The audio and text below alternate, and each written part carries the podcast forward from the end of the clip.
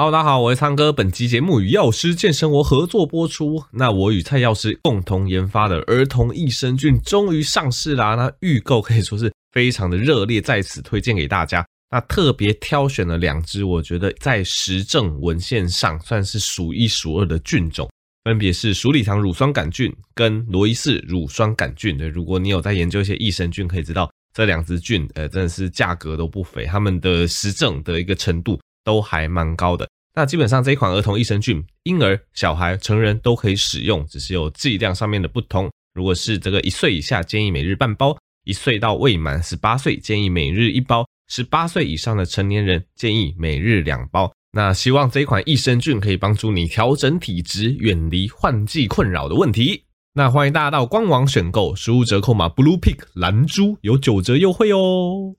好，大家好，我是苍哥，欢迎回到苍哥的 Podcast 啊。那昨天诊所发生一件蛮有趣、新奇的发现，跟大家分享一下。总之，近期就蛮多国小入学的学生，应该说入学之前呢，会需要打两剂疫苗。哈，这个家长可能有些有经验，哈，因为基本上国小入学前会需要打两个，一个是 MMR，哦，就是德国麻疹跟腮腺炎这个三合一疫苗，哈，这是其中一支疫苗。那另外一支疫苗是这个四合一的疫苗。总之，国小入学前要打这两支。我记得我当时 国小入学前，哇，这好好久以前了，二十几年前。我记得 MMR 我是有打，但那个时候有没有四合一，我其实有点忘记了。那总之，目前哈，目前的小学生入学前是要打这两支。那其实目前台湾的这个感染科医学会啊，或等等的一些其他学会都有在推说，这时候其实也可以考虑一起接种所谓的水痘疫苗第二剂哈。那比较值得注意的是，这个水痘疫苗第二剂它是自费的哈，因为公费的水痘疫苗它只有补助是儿童一岁的时候哦会公费施打水痘疫苗，但是如果说你要自费施打第二剂哈，通常是国小入学前的这个时间点可以施打，你就必须要自费，通常都是一千多啦，我不会说真的非常的贵。那为什么？对，我先科普，等下再讲这个有趣的事情哈。那总之为什么要施打这个水痘疫苗第二剂呢？因为其实是。越来越多研究发现说，如果只有在一岁的时候施打一剂水痘疫苗，其实这个保护力大概到可能六七岁之后，或者那个下降的速度会蛮明显的。哦，所以很多台湾的新闻你会发现，诶，其实可能国小的时候，甚至国中、高中的时候，其实蛮多学校都会爆发所谓的水痘群聚感染案例，可能并不一定到很多，但是只要哦，只要有人感染水痘，因为水痘传染力是很强的。那大部分人又没有接种过水痘第二季的疫苗，所以只要有人感染，带进校园里面，其实蛮多这个国小、国中或高中都会爆发所谓的群聚感染这样子。所以其实依照目前国际的最新指引，其实欧美很多地区他们都是建议要打两剂。那台湾是因为公费政策的关系，我们只有一岁的时候打一剂，所以大部分学童是没有打第二剂。所以如果有爆发，就很容易产生这种群聚感染。所以只要这个国小入学前那个时候打了第二剂，其实这个保护力可以提升蛮多的。那总之，因为最近因为这个准备要入学了嘛，所以诊所方我们就在想一些，就是我们总是要有一些文案哦，去跟家长讲说，其实现在国际是建议水痘疫苗要打第二剂的，所以就在想说这个文案要怎么写。那大家也知道，这个医生很忙，护理人员也很忙，大家都很忙，对。那你要去想这个文案，其实它是额外的一个时间，所以我就一直在想说。有什么方式哦，可以比较迅速的产生文案哦？那我就想到最近一个很红的东西叫做 Chat GPT 哈。Chat GPT 其实我觉得我也是非常先锋，就去试用这个 Chat GPT，因为大家还记得我一月哦，一月那个时候 Chat GPT 其实还没有炒起来，那个时候我就拍了一部影片，就是说什么哦，问这个人工智慧看这个医疗相关的问题哦，这个 AI 看他答的怎么样哦，如果答的很好哇，完蛋了，这个医生以后也不用当了哈，都给 AI 诊断就好，所以。我一月的时候就做了那一部实测影片，一月的时候老实说观看率没有很高，结果反而是这个月哦，大家都在炒 Chat GPT，反而这个月流量有上来哦，所以我其实非常早就去试用 Chat GPT。总之，我就想说，我让 Chat GPT 来帮我生生看文案好了。那我是没有抱着什么期待的心情去试的，结果试了出乎意料哦，惊为天人，Chat GPT 生文案真的很厉害哦。我可以跟大家分享一下我对他下了什么指令，我跟他说。请帮我写一段鼓励进入国小前的学童施打水痘疫苗第二季的文案哦，我就丢给他这个指令，他给我生出一篇文章。那大家听一下哦，亲爱的家长您好，您的孩子已经完成了第一剂水痘疫苗接种，但是要让疫苗发挥最大效果，建议在国小入学前完成第二剂疫苗接种，以确保充分的免疫保护。水痘是一种高度传染的疾病，患者会出现发热、皮疹、水泡等症状，给孩子跟家庭带来不小的痛苦跟负担。而接种水痘疫苗可以有效预防水痘的发生，降低患病风险，让孩子健康快乐的成长。值得注意的是，水痘疫苗需要完成第二剂接种才能达到最佳效果。因此，我们强烈建议您在孩子进入国小前完成第二剂疫苗接种，以保护孩子的健康。同时，也希望您能够告诉您的家人和朋友，一起为孩子的健康尽一份力。让我们一起守护孩子的健康，为他们未来铺上一条健康的道路。感谢您的支持与合作。就写到这边，哇，你各位不觉得超屌吗？真的很猛诶，我只是叫他，就是帮我生出一段鼓励进入国小前的学童施打水痘疫苗第二季的文案，他就帮我生出这么一篇，而且大家。听我这样子娓娓道来，你应该不觉得这个是 AI 写，你应该就觉得这个真的是一个可能医疗院所专门行销的负责人，而且他可能还有一点点医学背景，写出一篇就是算是文情并茂的文章，鼓励大家去施打水痘疫苗第二剂。我觉得真的觉得 ChatGPT 太厉害了，难怪最近这个股票哦，不管是 NVIDIA，不管是这个 Microsoft，都可以炒得非常的高哦。然后，而且你还可以给他新增一些指令，例如说，我不希望他以这个“亲爱的家长您好”当开头，因为这个有点像这个国小入学通知书的写法，所以我就给他下了第二个指令，我就跟他说，我希望以“国小入学前，您的孩子准备好了吗”当开头，然后他就再帮我生出一篇“国小入学前，您的孩子准备好了吗”，除了课业准备，让孩子保持健康也是重要的任务之一。水痘是一种常见的传染病，然后他就把上面大部分重复的东西再写了一次，然后稍微修改一些东西，让它更符合这个开头的文章。哦，我就觉得 ChatGPT 真的有够猛诶，对，我真的觉得以后这个诊所哦，或者是大家如果你真的有在做一些行销哦，你需要去写一些东西的文案，对，我诚挚的建议大家试试看 ChatGPT，它可以让你节省非常多脑力哦。基本上他写的东西你不能说尽善尽美。但是可用的段落，我觉得大概八成九成以上跑不掉。你只要用它帮你生出来的这个格式、这个模板、这个文案，然后再去稍微修改一下，符合可能你自己需要的一些，比如说你的一个呃商家的一个名称等等，你稍微改一下，我觉得这个文案就可以用了。所以昨天就试了这个 ChatGPT 帮我写这个文案，真的是惊为天人。大家如果有加我们诊所的赖之后，应该会非常常看到 ChatGPT 生出来的文案。当然，这个我们都会经过修改啦，它不会。百分之百一样，一定是会修改成最精确哦，最符合目前医学新知的一个文案这样子。总之，这是昨天一个非常新奇的发现，跟大家分享。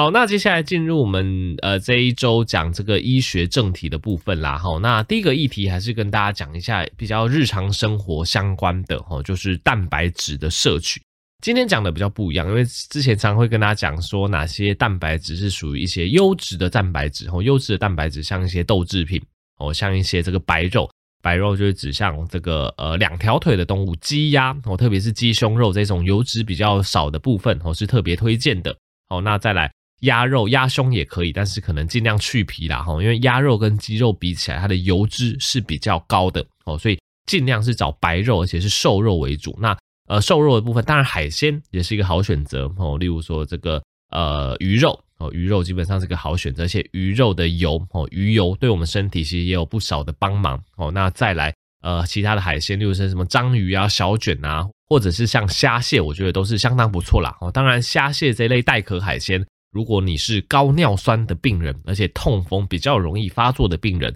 你在摄取虾蟹这一类带壳海鲜的时候，就要特别注意哦，因为这个带壳海鲜呃摄取多了，尤其如果是又是什么海鲜火锅。又喝了什么高汤哦？那个真的是会让隔天或是呃一周内哦痛风发作的机会增加哦，这个大家要注意一下。那总之之前都是跟大家补充这些所谓比较优质蛋白质的部分。那今天要跟大家补充另外一个我觉得也蛮重要的概念，就是其实有些蔬菜的蛋白质诶，其实也不少哦。其实蔬菜你只要吃够多，它也可以当成可能一部分的蛋白质来源哦。吼。我觉得这个迷思是要帮大家澄清的。很多人想到蔬菜就觉得蔬菜它就只是纤维质，它就只是膳食纤维，它就只是一些碳水化合物。其实不是，其实呃蛮多蔬菜它的蛋白质还不少。那我举八种哦这个高蛋白质的蔬菜为例哦，基本上第一名叫做这个绿色花椰菜青花菜。青花菜每一百公克的青花菜它就有三点七克的蛋白质哦，那假设你吃了两百公克，呃，这个青花菜的蛋白质就有接近八公克的蛋白质，它就比一颗蛋还要高了哦。所以其实你如果摄取大量蔬菜，而且是比较高蛋白的蔬菜的话，我觉得那个摄取到的蛋白质也是不容小觑。那当然，这一类的蔬菜性、这一类植物性的蛋白质，它的这个身体的利用率并没有动物蛋白质来得那么高哦，所以这点大家可以注意一下。但是只要你蔬菜摄取多了，其实你还是可以从蔬菜里面摄取到一定的蛋白质。那第二名叫做地瓜叶，每一百公克的地瓜叶含有三点二克的蛋白质。那还有哪些蔬菜蛋白质含量都偏高呢？再来是绿竹笋哦，绿竹笋每百公克二点七克，红苋菜。牛蒡、哦，菠菜、绿节瓜跟玉米笋哦，以上我再跟大家重复一次：青花菜、地瓜叶、绿竹笋、呃，红苋菜还是苋菜？中文不好。牛蒡、菠菜、绿节瓜跟玉米笋哦，以上这些都是蛋白含量偏高的一些蔬菜哦，所以这些蔬菜大家只要多摄取、多补充，你每一餐哦摄取个一百到两百公克，其实三餐吃起来它可以提供的蛋白质含量。也是蛮高的哦，所以其实除了这个植物性蛋白，像之前跟大家提到的黄豆类哦，包括这个黄豆、黑豆、毛豆哦，这个大家可以多摄取之外，刚刚那些蔬菜大家也可以去多注意。那此外，有一些非绿色的蔬菜，蛋白质含量也算高，例如说像黑木耳哦，例如说像这个菇类，像蘑菇、金针菇等等哦，它们的植物性蛋白含量其实也不少。所以这一类高蛋白的蔬菜类，我会建议大家也是可以多多的摄取。那其实有一个概念很简单啦，因为蔬菜里面为什么它要有含有蛋白质？因为其实很多草食性的动物，它就只吃蔬菜啊。大家难道不会去想说，哎，为什么那些牛哦、长颈鹿哦这一类草食性的动物哦，它们只吃草，但是它们对看起来身上肌肉量还是很大，对不对？所以。基本上植物里面一定是要有蛋白质的，只是蛋白质的含量会有高有低。那每一种动物对它的这个身体的利用率也会不太一样哦，所以其实并不是大家所想的，哎，吃蔬菜就完全没有蛋白质。只要高蛋白的蔬菜吃得多吼，一样蛋白质可以摄取的不少。那近期我也会在我的诊间跟患者聊说，其实他们每天应该摄取的蛋白质量哦，因为其实蛮多慢性病的患者都超过六十五岁了。啊，超过六十五岁，其实如果肾功能没有什么问题，通常都会建议每天至少摄取每公斤体重一克的蛋白质。我觉得这个叫做低标啦。好，所以如果你六十公斤的话，你一天至少就要摄取六十公克的蛋白质。当然，你年轻人，你有在运动，你有重训习惯，你可以摄取更多，无妨哦。但是对老人家来讲，我觉得每天每公斤一克算是低标哦。所以这个。低标其实很多人都困难达到，诶哦，大家都会发现说，其实这个低标并没有想象中容易，因为我觉得很多老人家他会有一个惯性的思维，或者是说有一个迷思，都觉得哦，这个肉不要吃太多，多吃菜，但是这个常常就会落入所谓的肌少症的循环哦，他的运动量不够多，然后再加上他蛋白质又摄取不多，那这样子怎么去刺激你的肌肉生长呢？对不对？当然会肌少症啊，所以。假设我们以一天六十公克的蛋白质来讲好了，譬如说你早餐摄取一颗蛋，那不过是六到七克的蛋白质。那你午餐跟晚餐你都各摄取一片鸡胸肉，我们都算二十五克好了。所以你要午餐晚餐都摄取一大片哦，比手掌还要再大一点点的鸡胸肉，这样子蛋白质可能才会到二十到二十五克。所以这样子午餐晚餐加起来就是四五十克嘛，再加上这个早上的一颗蛋，这样子可能顶多就是。五十五克、五十六克的蛋白质而已哦，还不到我们刚刚讲的每天每公斤一克的标准。所以呢，很多人听到这边就说：“哈，原来不止这个早餐要吃蛋，连这个午餐、晚餐都要吃那么大块的一块肉哦，才会到达这个蛋白质摄取的最低标准哦。那更何况，如果你想要摄取每天每公斤一点二克，甚至一点五克以上的蛋白质哦，那这个量会多上更多。所以，其实我就建议说，当然你可以去。摄取一些这个无糖豆浆之类的，那当然我常会建议说，其实乳清蛋白它也是一个相当不错且 CP 值相当高的一个蛋白质来源哦。因为市售的乳清蛋白其实一匙就大概二十到二十五公克的蛋白质，而且乳清蛋白通常它都已经把这个乳糖给去除掉了，总之把乳清蛋白泡成这个乳清来喝，通常比较不会有乳糖不耐的问题哦。所以我觉得乳清蛋白相对来讲也是一个不错的蛋白质来源啦。所以如果大家靠日常饮食的摄取蛋白质是没有办法达标的话，我会建议大家可以加一些像无糖豆浆或乳清蛋白这一类 CP 值高的蛋白质来源，就可以比较轻松的达到每天每公斤一到一点二克以上的蛋白质摄取量哦。所以这个是近期卫教的一些心得，跟大家做分享。OK，那接下来跟大家分享一个肠内菌跟运动习惯的研究哈。它虽然说是一个小鼠的研究，但我觉得也是非常有趣，可以跟大家分享。那总之呢，大家之前听我这样子科普啊，讲了很多 podcast 相关内容，应该知道说，其实我常常强调所谓的肠内菌的重要哦。因为肠内如果有好菌的话，现在发现这个肠内的益生菌跟生理调节息息相关。很多研究发现跟疾病有关，例如说什么肠内菌的好坏去影响说什么阿兹海默啊、帕金森氏症的一个得病的一个比例啊，甚至什么影响什么血压、血糖啊，对，那甚至也会影响这个睡眠啊，影响心情啊，吼，所以你就会发现哦，这个哦，很多学术研究都去研究说这个肠内菌跟我们生理表现的关系，但是老实说，很多它都没有一个绝对的因果关系，顶多说这个研究好像有切上一点边。好，但是今天分享这篇研究，我觉得它这个因果关系的结论做得非常的明确。它是在小鼠身上的一个研究。那简单来说呢，他们发现说，这个老鼠有分成所谓的活力鼠跟懒惰的鼠。那活力鼠基本上就是啊那种很勤奋的老鼠啦，吼，会去跑那个笼子里面的那个那个那个叫什么那个圈圈无敌风火轮，破坏之王看太多，就那个无敌风火轮，这个老鼠就会去跑哦，跑跑跑跑跑跑跑跑哦，那。很喜欢运动，所以有些老鼠就这样子，就变成这个一直瘦瘦的老鼠，身体非常的结实。那老鼠当然有活力鼠，也有这个懒惰的老鼠。懒惰老鼠它就是完全不想碰那个圈圈。大家也看过这个什么搞笑影片，这个老鼠就跑两步哦，咚，然后掉下来就不想跑了，然后它就会长得胖胖的。这个我们就叫做懒惰鼠。那研究人员他们就去分析这个活力鼠跟懒惰鼠，它们的身体组成到底有没有什么差异？那首先先研究基因嘛，因为大家知道说现在其实不管是人还是动物，很多疾病都跟基因有关，基因其实会影响很多所谓的表现哦。例如说很多人他就是天生基因哦，例如说就比较不会雄性秃，呃，头发就比较多哈。那这个当然往后未来人生这个头发的这个茂密量就会差很多。所以一开始他们先去研究基因，那他们总是去分组，那发现哎，老鼠两种截然不同行为，哎，它并不是因为基因所引起哦，因为他们发现所谓，这两组。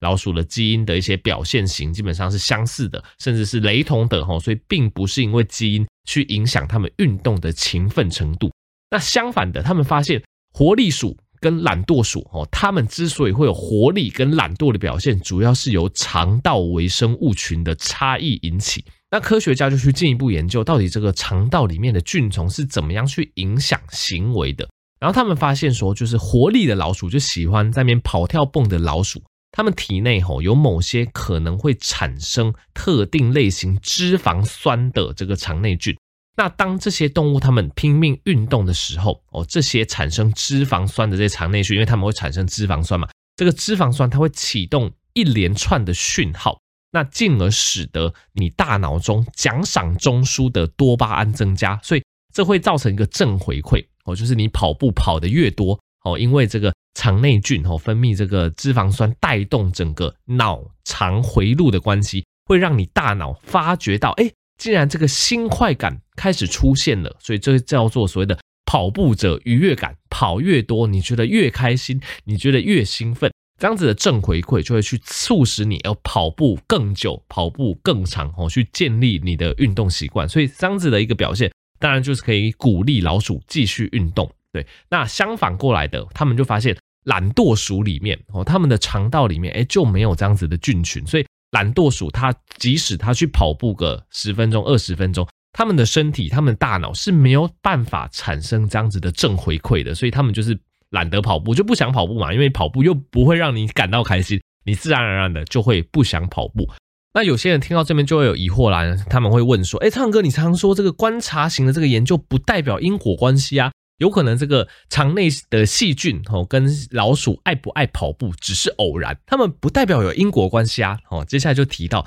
这篇研究令人振奋的地方哦。接下来他们把活力的老鼠，因为我们刚刚讲到有活力的老鼠，他们肠道里面有那些好菌嘛。那我们要怎么去除这些好菌？很简单，使用抗生素。哦，当科学家他使用抗生素去杀死活力老鼠肠内的那些好菌之后。哎，他们就发现说，这个活力老鼠他们对于运动竟然变得消极哦，不想运动了哦，开始变成懒人老鼠，开始发胖，开始不想运动。那如果这样子的，就是经过这个抗生素去治疗，去杀死肠道菌的活力老鼠，我们再把它最初的那些微生物群，把最初的那些肠内菌，再把它种回去它的体内，发现活力老鼠又变得有活力了，哦，它的运动量又增加了，哦，所以其实研究做到这边，我们越来越可以确定，其实肠内菌跟想不想运动真的有一个非常明显的因果关系。然后他们在做另外一个更大胆的实验。他们把这个就是刚刚不是有活力鼠跟这个懒惰鼠吗？他们把这个活力鼠肠道内的那些好菌抓出来培养之后，去移植到那些对于活动兴趣缺缺的懒惰鼠里面，把这些好菌移植进去之后，哎，发现竟然懒惰的老鼠，它们也变勤奋了，它们也开始运动，它们也开始跑那些无敌风火轮了。所以其实实验做到这边，其实大概就可以确认哦，这个肠内菌跟老鼠的这个运动习惯。真的，这个因果关系算是息息相关，不然你没有办法解释为什么我们杀掉肠内菌，老鼠就不想动；我们种回去，老鼠又开始动了。然后我们把这个肠内菌移植到懒惰老鼠之后，懒惰老鼠也变勤奋了。所以这是一个相当令人振奋的一个研究成果啦。吼，那当然，这个研究成果它有一些局限哦。第一个局限很明显，这是一个老鼠的研究。那当然，老鼠它是一个相对单纯的哺乳类哦，你很难说。老鼠这个研究就可以百分之百套用在人类身上哦，因为人类更复杂，人类有更复杂的社交行为，更复杂的饮食，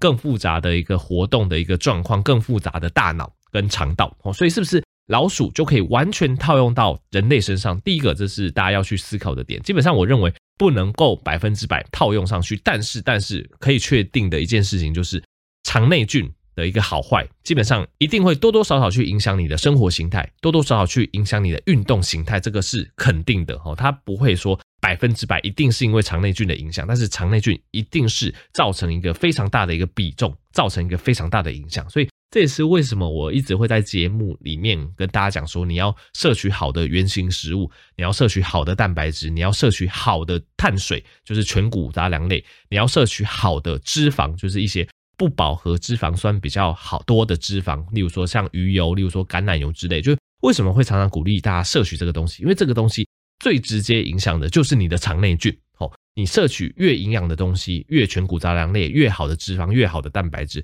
你肠道里面的微生菌丛就会越丰富，它的菌相就会越好。那再来，其他影响的因素包括运动哦，运动也会去加强哦你肠道里面微生菌的一个多样性。那再来一些戒烟戒酒等等，总之就是我们讲到烂的那些好的生活习惯，它毫无疑问的都会去增加你肠道菌相的多元性，然后去增加那些好菌的数目。对，那当然益生菌的一些补充等等，这些大家也可以考虑。所以这就为什么会一直跟大家强调这个点，因为越来越多的研究发现，哎，这个。肠道菌丛真的跟我们人体健康息息相关，反而是你有好的生活习惯，你可以养出好的菌。你有好的肠道菌之后，这个好的肠道菌又可以进一步回来去帮助你建立好的运动习惯、跟好的饮食习惯、跟好的生活形态，所以这会变成一个非常好的一个正循环，一个非常好的一个正回馈这样子哦。所以总之这一篇研究我觉得相当有趣啦，这个是一个。二零二二年的一个研究哦，还蛮新的，提出来给大家分享，让大家知道哦，现在